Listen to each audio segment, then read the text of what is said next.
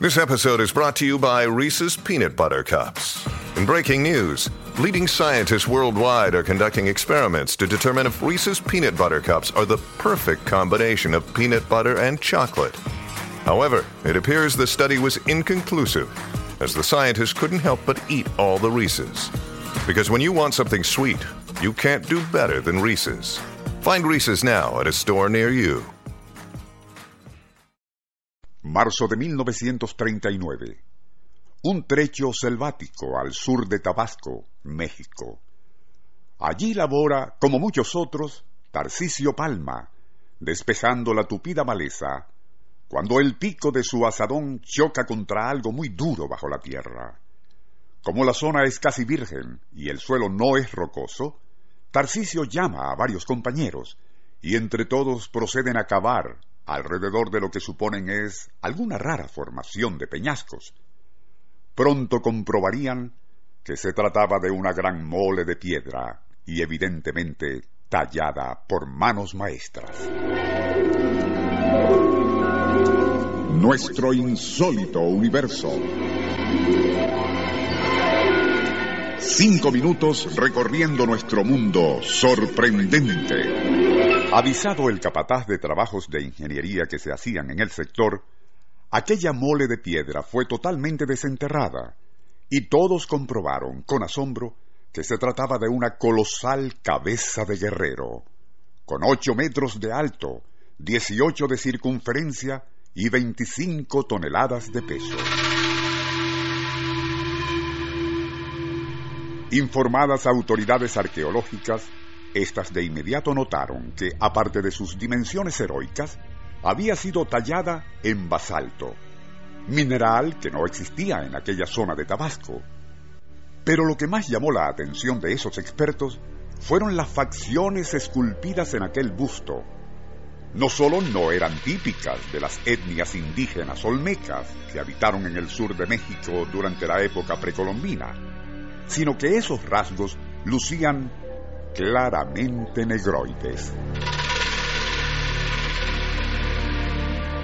Labios gruesos y abultados, nariz ancha y aplastada, así como ojos saltones, decididamente revelaban un ancestro africano. Pero, ¿y qué hacían aquellos presuntos guerreros africanos en la remota antigüedad centroamericana? Aquello, y como es de suponer, causó no solo gran sensación, sino encendidas polémicas entre los expertos, especialmente después que fueron desenterradas otras tallas en la misma escala y con idénticas características faciales. Algo que descartaba de plano que la primera en ser descubierta hubiese sido un caprichoso accidente de quienes la esculpieron. Igualmente se estableció que posiblemente habían sido hechas en el llamado período formativo posterior, más o menos unos 800 años antes de Cristo. Aparte de lo anterior, existía, y aún existe, otro enigma en relación con esas cabezas olmecas, y es el de cómo y dónde fueron talladas.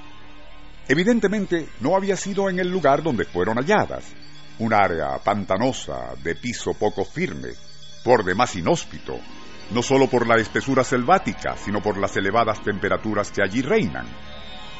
Se sabe que el yacimiento de basalto más cercano al sitio donde se les descubrió se encuentra a unos 300 kilómetros de distancia. Ello significa que semejantes moles de 20 a 25 toneladas de peso de alguna forma fueron transportadas hasta allí. Pero, ¿cómo? De acuerdo con el doctor Gordon Eckholm, historiador y arqueólogo, no existe evidencia de que las tribus olmecas conocieran el principio de la rueda en lo que se refiere a transporte por rodamiento.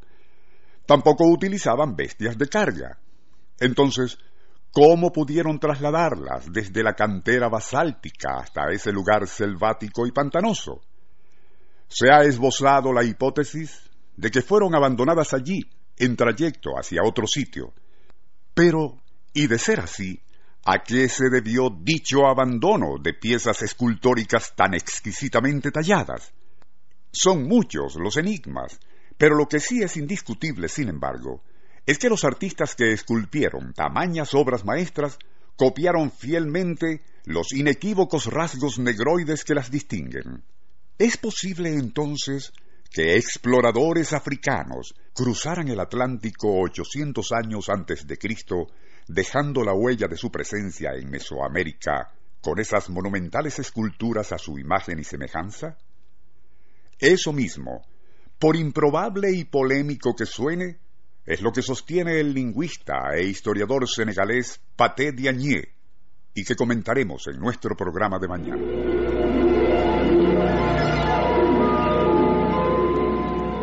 Nuestro insólito universo. Email insólitouniverso.hotmail.com Autor y productor Rafael Silva. Apoyo técnico José Soruco y Francisco Enrique Mijares. Les narró Porfirio Torres.